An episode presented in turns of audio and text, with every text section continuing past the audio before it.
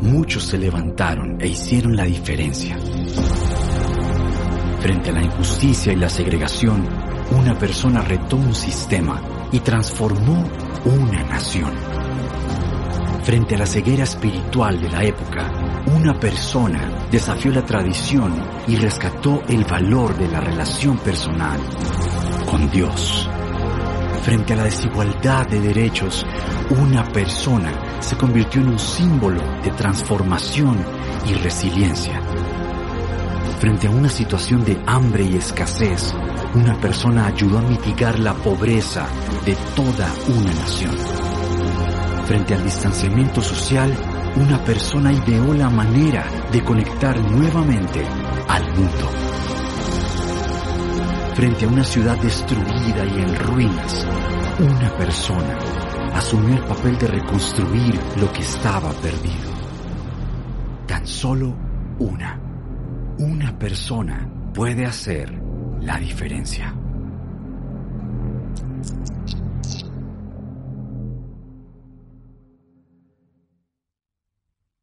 Una persona puede hacer la diferencia. En esta serie estamos hablando de personas que en momentos difíciles de la historia de la humanidad fueron diferentes y tuvieron un rol tan importante en el momento que les tocó vivir.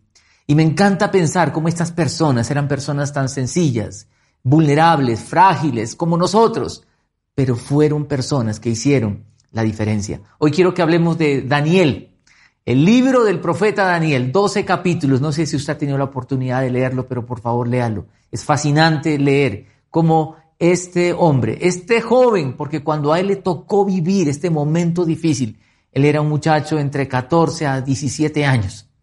¿Y qué le tocó vivir a Daniel? Es una historia triste. Ahora, por favor, usted me dirá, por favor, no más historias tristes, ya suficiente con lo que estamos viviendo. Sí, pero escúcheme con atención. Esta historia triste tiene enseñanzas muy importantes para nosotros hoy que nos llenan de esperanza. Por eso qué importante hablar de esta persona. Daniel, ¿qué le tocó vivir a Daniel? A Daniel le tocó vivir un momento difícil cuando el imperio de turno llega a su tierra y acaba con todo y se lleva gente cautiva. ¿Usted se imagina eso? Lo separan de su familia. No sabemos qué pasó con sus padres, y murieron o también fueron llevados a cautiverio, pero él sí fue llevado cautivo y fue llevado cautivo y dice eh, el relato bíblico, y léalo por favor, dice que cogen a Daniel con tres amigos y Nabucodonosor, el rey, el poderoso, el hombre más poderoso de aquel tiempo, pone a sus siervos y les dice, cojan a estos muchachos, entrénenlos, enséñenles la lengua y el saber babilónico, Entrénenlos de tal manera que estén a mi servicio. Y no eran cualquier tipo de muchachos, buscaron muchachos con ciertas características. Y quiero que usted pueda leer lo que dice aquí. Voy a leer la palabra de Dios. Dice, además el rey ordenó a Aspenaz, jefe de los oficiales de la corte, que llevara a su presencia algunos de los israelitas pertenecientes a la familia real y a la nobleza.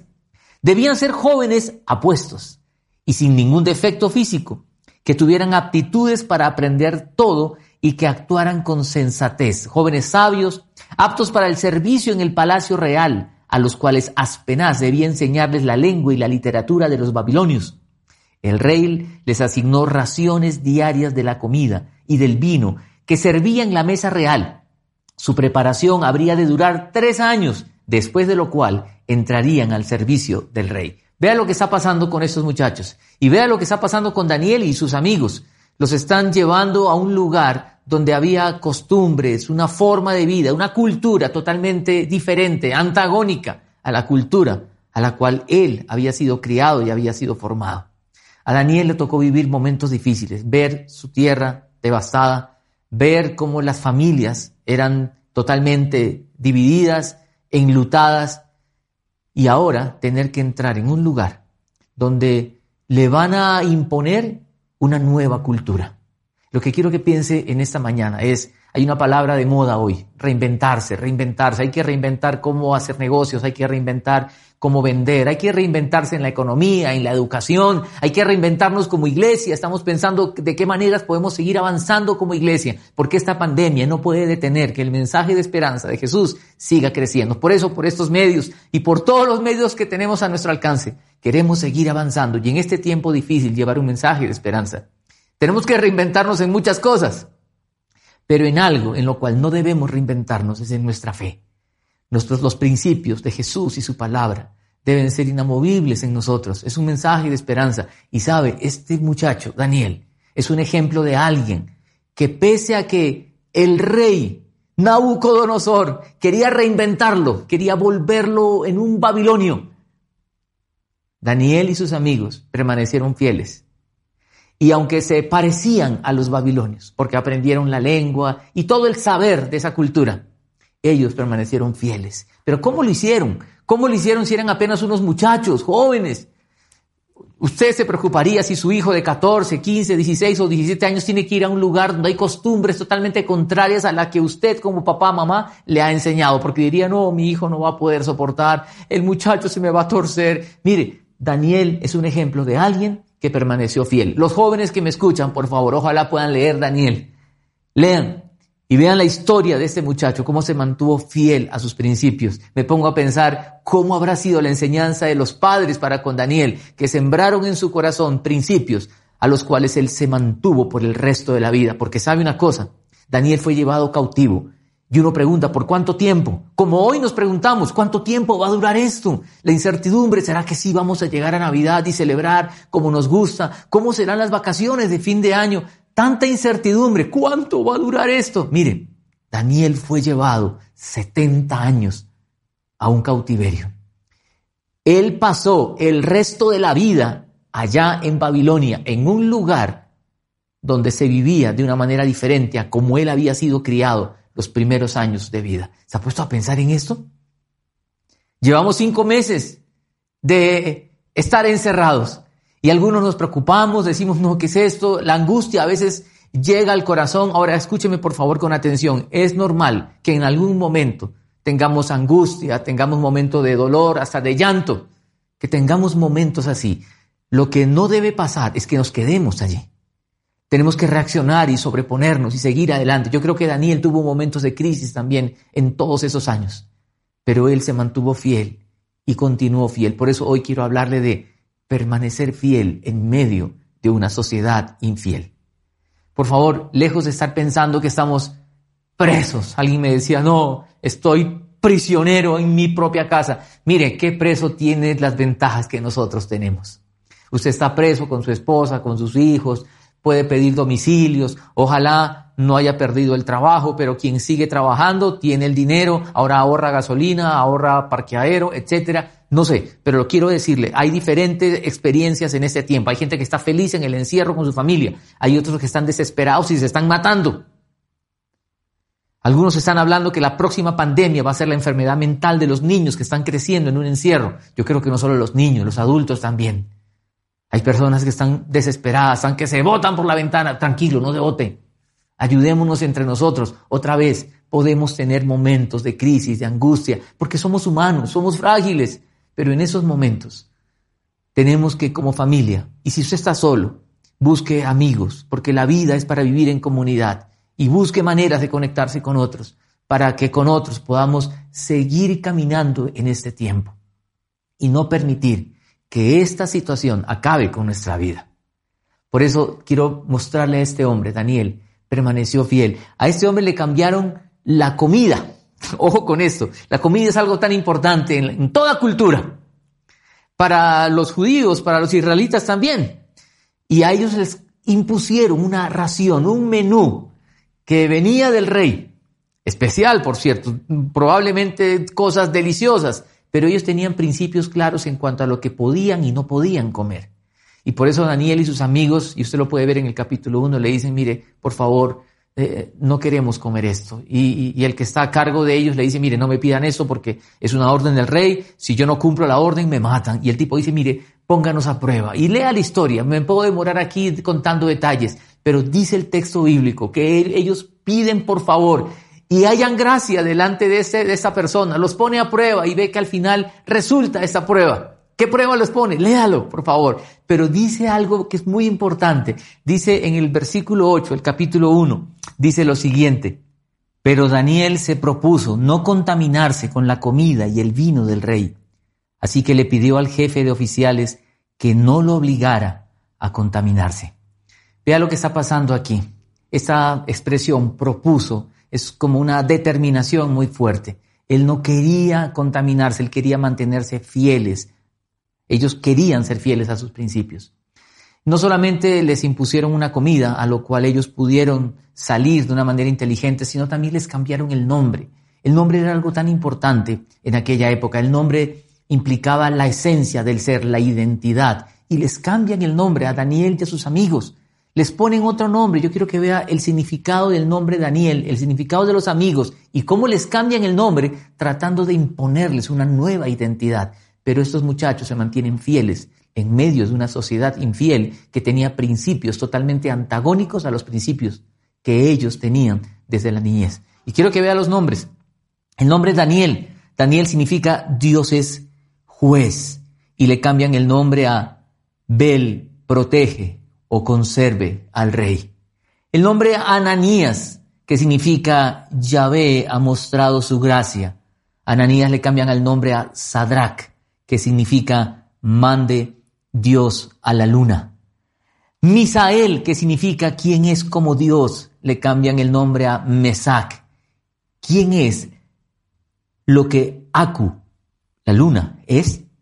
Azarías, que significa Yahvé ha ayudado, le cambian el nombre a Abednego, siervo de Nego. Quiero que vean aquí cómo hay una presión tan grande. Tres años, no estudiando las escrituras como ellos estaban acostumbrados, sino tres años en los cuales tenían que aprender la lengua, la literatura y todo el saber de Babilonia, con un nuevo nombre, con una nueva comida de la cual sí pudieron librarse, pero no de lo otro, les tocó aprender. Babilonia sobre ellos. Ellos podían haberse adaptado a la cultura, decir, mire, ¿saben qué? Ya, ya, acostumbrémonos a esto, disfrutemos más bien todo lo que Babilonia tiene que ofrecernos, porque era el gran imperio que tenía tanto para ofrecer y cautivar el corazón de estos muchachos. Ellos tampoco renegaron, tampoco dijeron, ¿qué es esto? ¿Por qué estamos viviendo? ¿Dónde está Dios en medio de esta situación tan difícil? ¿Dónde están mis padres? ¿Por qué Dios permite esto? ¿No le pasa a usted lo mismo? ¿No nos pasa a nosotros lo mismo cuando estamos viviendo un momento difícil y nos llenamos de estas preguntas? ¿Por qué? ¿Por qué? En ese tiempo de tanto dolor y de tanto sufrimiento, de tanto contagio, de tanta muerte, y no solamente muerte por, por el COVID-19, también muerte por otras causas, y qué dolor no poder despedir a los seres queridos como estábamos acostumbrados a hacerlo, sino que ahora a través de pantallas también. A veces ni siquiera eso. Pero quiero decirle, estos muchachos, lejos de renegar de Dios, lejos de quejarse, más bien ellos dijeron, vamos a permanecer fieles. Si Daniel estuviera aquí hoy con nosotros, nos diría lo siguiente, nos diría, saben, manténganse fieles y recuerden quiénes son ustedes. Somos el pueblo de Dios mantengámonos fieles y no permitamos que esta cultura, esta sociedad, con sus principios y valores, impongan sobre nosotros un estilo de vida. Vivimos un tiempo de individualismo. Vivimos un tiempo donde el que tiene plata manda, o perdónenme la expresión, hay una más escueta que dice, el que tiene plata marranea. Qué triste, ¿verdad? Hay principios y valores que se meten en nuestra sociedad. Otro que dice, nadie da puntada sin dedal en este tiempo cuando debemos ser solidarios y ayudar. Y la iglesia lo está haciendo en este tiempo. Estamos dando mercados, estamos dando ayudas. Si usted quiere ser parte de eso, usted puede seguir dando para que la iglesia siga dando. La iglesia no se está enriqueciendo como dice mucha gente. No, estamos dando y no damos puntadas, sino no, damos sin ningún interés. Por eso queremos en este tiempo difícil, de pandemia, de dolor, de sufrimiento, de crisis emocional, queremos mantenernos fieles, reinventarnos en muchas áreas, pero jamás reinventar la palabra de Dios y los principios de Jesús y su palabra. Estos muchachos se mantuvieron fieles, pero saben qué fácil es dejarnos seducir por la sociedad y por todo lo que se nos ofrece muchas veces. C.S. Lewis, el autor de las crónicas de Narnia, él hace una alusión a esto en su libro, eh, en uno de sus tantos libros, El peso de la gloria, dice lo siguiente. Dice, somos criaturas endebles, nos divertimos con la bebida, el sexo y la ambición e ignoramos el goce infinito que se nos ofrece. Como niños ignorantes empeñados en seguir haciendo pasteles de barro en un lodazal por su incapacidad para imaginar lo que significa el ofrecimiento de pasar un día de fiesta en el mar. Somos como niños deseando lo efímero cuando Dios quiere darnos lo trascendente. ¿Qué nos diría Daniel en este tiempo otra vez? Mantengámonos fieles y recordemos quiénes somos. Somos el pueblo de Dios. Somos el pueblo de Dios. Y miren, a estos muchachos les tocó vivir momentos difíciles, varios momentos difíciles. En el capítulo 2 usted va a encontrar que Nabucodonosor tiene un sueño. Tiene un sueño, el sueño lo perturba y él llama a todos sus sabios eh, del imperio y les dice, quiero que ustedes me interpreten el sueño. Y los sabios dicen, claro, cuéntenos el sueño y le damos la interpretación. No, no, pero no así tan fácil, no. Ustedes me tienen que decir lo que soñé y me tienen que dar la interpretación. Y, los sabios dicen, no, pero rey, ningún rey ha pedido eso antes. Usted me está pidiendo que le, le diga lo que ha soñado y que le cuente la interpretación. No, díganos el sueño y le dimos y le vamos a decir qué significa. Nabucodonosor se enfurece se enfurece y les dice, si ustedes no me cuentan el sueño y no me dicen la interpretación, todos van a morir. Los sabios asustan, los, los, todos los magos, como decían en aquella época, los magos eran los sabios, quedan todos asustados y se da la orden de que ejecuten a todos estos incapaces que no han tenido la posibilidad de resolver esto que está perturbando al rey. Este Nabucodonosor era un tipo terrible, era un rey absoluto, un tirano, un hombre orgulloso, lleno de soberbia. Había construido todo un imperio tan poderoso que el tipo se creía, pues, absoluto en todo. Y dijo, maten a todos estos sinvergüenzas. Se entera Daniel de esto. Y dice, ¿qué ha pasado? ¿Por qué esta orden tan apresurada? Ese Nabucodonosor era así, eh, atravesado totalmente. Y dice, no, un momentico. Y Daniel dice, yo quiero hablar con el rey. Y él se acerca y le dice, rey, eh, y quiero que usted lo lea, se lo voy a poner aquí. Vea lo que dice. Daniel se acerca y le dice, Daniel fue a ver al rey y le pidió tiempo. Vea esto.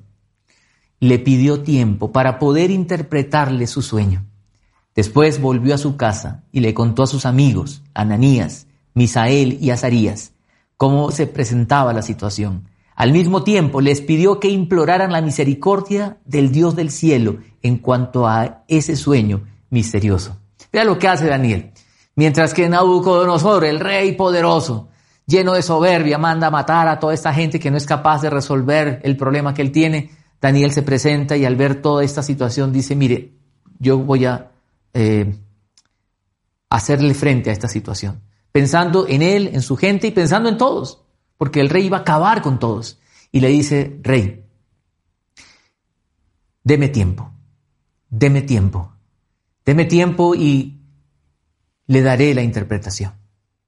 Daniel se mantiene fiel a sus principios y va, busca a sus amigos. ¿Cuáles son sus principios? Orar, buscar a, los que están con él para juntos orar en comunidad y pedir y Dios responde esta, este clamor.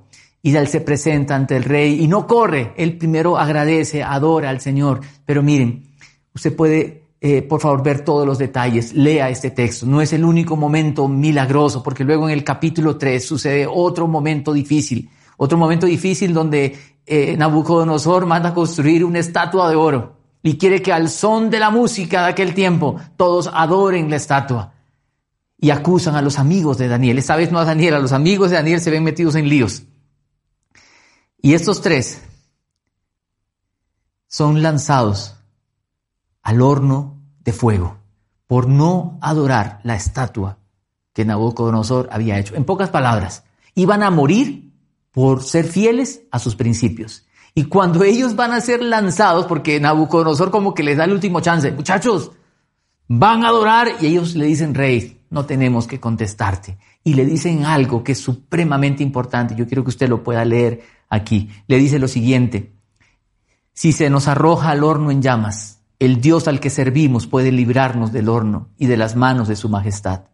Pero, aun si nuestro Dios no lo hace así, vea lo que está diciendo, pero si aún nuestro Dios no lo hace así, vale decir si morimos, sepa usted que no honraremos a sus dioses ni adoraremos a su estatua. Dice que Nabucodonosor se pone furioso y dice, échenlos. Los echan y los tipos que están echándolos se mueren quemados y los muchachos caen y no les pasa nada. Lea Daniel capítulo 3.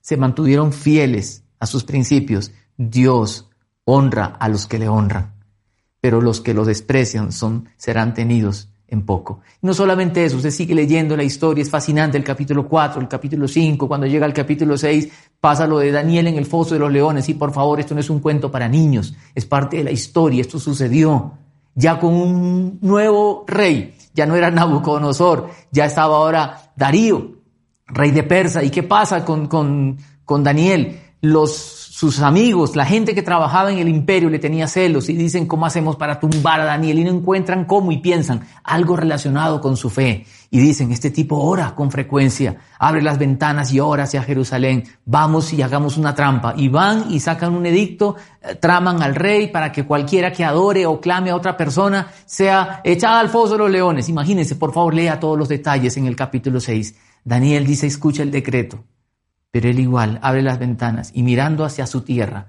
se arrodilla y ora. Y tres veces al día oraba Daniel por su tierra, por su nación.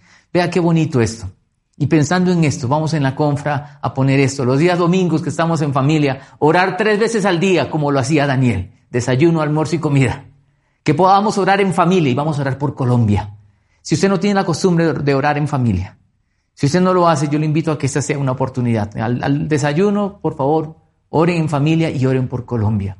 Oremos por nuestra nación. Oremos al almuerzo y oremos a la cena. Tres veces al día oraba Daniel. ¿Qué tal si oramos tres veces al día por Colombia en medio de estos tiempos tan difíciles? Y Daniel oraba tres veces al día. Y van, lo acusan, lo echan al foso de los leones. Y mire, y el rey no quería y se preocupa y está angustiado por Daniel y le dice, Daniel, el Dios al cual tú sirves te ha podido librar. Y Dios libró a Daniel de esto. ¿Qué nos diría Daniel hoy, en este tiempo, en medio de lo que estamos viviendo? ¿Sabe lo que nos diría? Lo primero que nos diría es que nos mantengamos fieles a nuestros principios, a nuestra identidad, porque somos el pueblo de Dios. Pero quiero que piensen lo segundo que él nos diría. Daniel nos diría hoy que Dios nos ama y está en control de la historia. No son los poderosos de la tierra los que mandan. Daniel se mantuvo fiel. Pero piensen esto. Lo primero, mantenernos fieles a nuestros principios, a nuestra identidad como pueblo de Dios. Podemos reinventar todo, pero no vamos a reinventar los principios de Jesús y su palabra. Queremos ser fieles a esos principios y es la manera de pasar toda esta situación dura, porque esta pandemia va a pasar. ¿Cuándo? No sé, pero mantenernos fieles. Y lo segundo que nos diría Daniel, si estuviera acá con nosotros, nos diría, miren, los poderosos de la tierra no son los que mandan. Dios nos ama y Él tiene la última palabra, porque Él es el soberano de los poderosos de la tierra. Y por eso podemos confiar en Él. No era Nabucodonosor, no era Babilonia, no era Darío, no eran los persas, no, es Dios que estaba en control. Usted me dirá, pero ¿por qué Dios permitió que esos muchachos vivieran todo esto? Y no solamente él, sino toda la gente que fue llevada cautivo. Mire, usted podrá hacerse muchas preguntas, así como nos las solemos hacer. Pero quiero decirle algo, Dios nos ama profundamente y a Dios le place salvar. Dios quería salvar a su pueblo, pero ¿por qué permitió esto? Este pueblo desobedeció. Y cuando Daniel oraba, y lea el capítulo 9, también él ora y dice, Señor, perdónanos, yo vengo a ti arrepentido por el pecado de mi pueblo, por mi pecado y el pecado de mi pueblo. Dios permitió el exilio, Dios permitió el cautiverio, porque Dios tenía procesos pedagógicos con su pueblo. Usted me dirá, pero ¿cómo?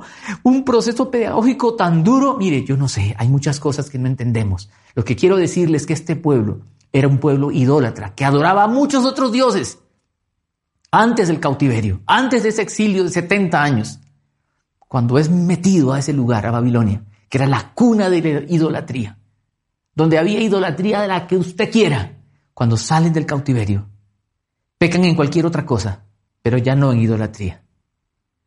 Dios tiene procesos pedagógicos con nosotros. a veces duros y difíciles.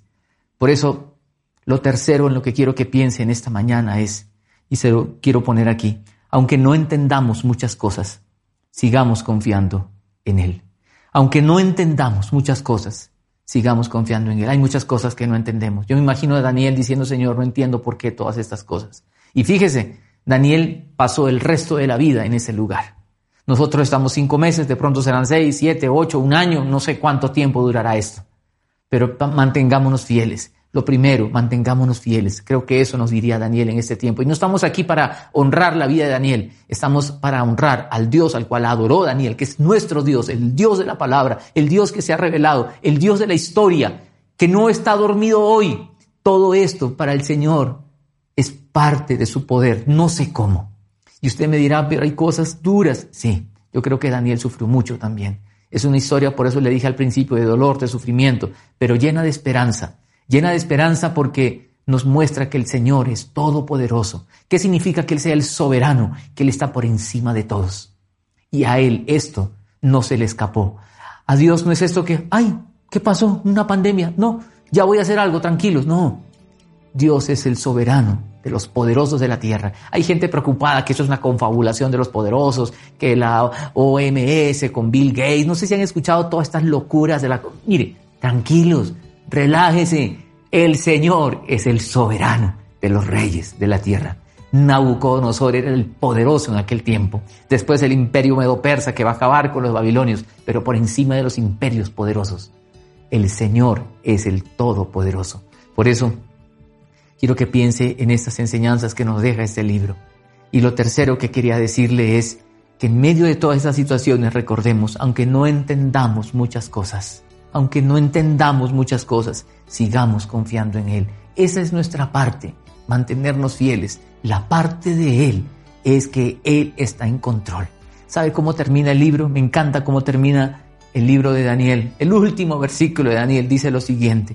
Dice, pero tú persevera hasta el fin y descansa, que al final de los tiempos te levantarás para recibir tu recompensa es la parte que nos toca a nosotros, perseverar, mantenernos fieles en medio de esta sociedad infiel que nos invita muchas veces a renegar contra Dios. ¿Dónde está Dios en medio de esta pandemia? ¿Por qué se está muriendo gente inocente y nos llenan de preguntas y nos bombardean? La gente a veces me llama y me dice, perdí un ser querido, dígame por qué. Yo no tengo la respuesta. No sé, lo único que sé es que Dios es el soberano de los reyes de la tierra. Y se lo pongo en orden como se lo mencioné. Lo primero, Recordemos quiénes somos, nuestra identidad. Somos el pueblo de Dios. Lo segundo, Él es el soberano de los poderosos de la tierra. Él está por encima de todos. Y lo segundo, aunque no entendamos muchas cosas, mantengámonos fiel. ¿Cuánto va a durar esto? No sé. Pero lo que dure. A Daniel lo tocó 70 años y se mantuvo fiel. A manera de conclusión, quiero dejarle lo siguiente. Permanezcamos fieles en medio de una sociedad infiel a pesar de las dificultades, dolores y sufrimientos, que nuestra confianza siempre esté puesta solo en Jesús y su palabra, para ser de influencia, lejos de ser influenciados. ¿En qué aspectos, pregunta para pensar, se ve influenciado por los valores y principios de nuestra sociedad? Una segunda pregunta, ¿cómo puede ser de influencia en este tiempo a quienes lo rodean? Piensen en esto, por favor. Daniel no se dejó influenciar. En todo fue como los babilonios, pero en esencia nunca fue un babilonio, siempre fue pueblo de Dios. Él fue de influencia y fue honrado por eso, porque Dios honra a los que le honran, pero los que lo desprecian serán tenidos en poco. Este es un tiempo en que en medio de tantas preguntas, la invitación es dependamos del Señor, sigamos dependiendo de Él. Jesús murió en la cruz por nosotros para que nosotros podamos ser diferentes en este tiempo. Qué bueno seguir al Señor cuando todo va bien, ¿cierto? Pero cuando todo va mal, ¿qué? Por eso nos relacionamos con Él como un pacto, como el matrimonio, que uno le dice a la esposa, te amo, en salud y en enfermedad, en pobreza y en riqueza. No solamente cuando hay salud y riqueza, no, es en todo momento. Es decirle al Señor, Señor, yo te amo y te voy a ser fiel y te voy a seguir, en pandemia o sin pandemia, en salud o en enfermedad, en pobreza o en riqueza en muerte o en vida. porque seguir a Jesús, vivir con Él es lo mejor. Por eso mantengámonos fieles y no nos dejemos influenciar por los principios y valores de una sociedad que se opone a los principios de Jesús y su palabra. Usted que se está conectando con la confra por primera vez, quiero decirle, acá hay un mensaje de esperanza, Dios está en control, Dios nos ama y aunque no entendamos, sigamos confiando en Él. Yo quiero invitarle a orar y si usted tiene muchas preguntas al respecto, quiero animarle, pronto vamos a empezar un estudio de Daniel, un grupo pequeño, nos gustan los grupos pequeños, lo invito, si usted tiene interés, escriba, me interesa. Y estaremos conectándonos con usted para seguir disfrutando la palabra de Dios en ese tiempo de tanta necesidad. Vamos a orar. Señor, en esta mañana venimos ante ti, llenos de preguntas, porque no entendemos muchas cosas que suceden. Pero Señor, queremos confiar en tu palabra que nos muestra en momentos difíciles hubo personas que hicieron la diferencia, como Daniel, que se, que se mantuvo fiel en medio de una sociedad infiel. Y no solo se mantuvo fiel, sino fue alguien que siguió confiando en ti, que tú eres el soberano de los poderosos de la tierra. Y Señor, alguien que, aunque no entendía muchas cosas, decidió seguir confiando. Señor, queremos seguir este ejemplo para ser fieles a ti.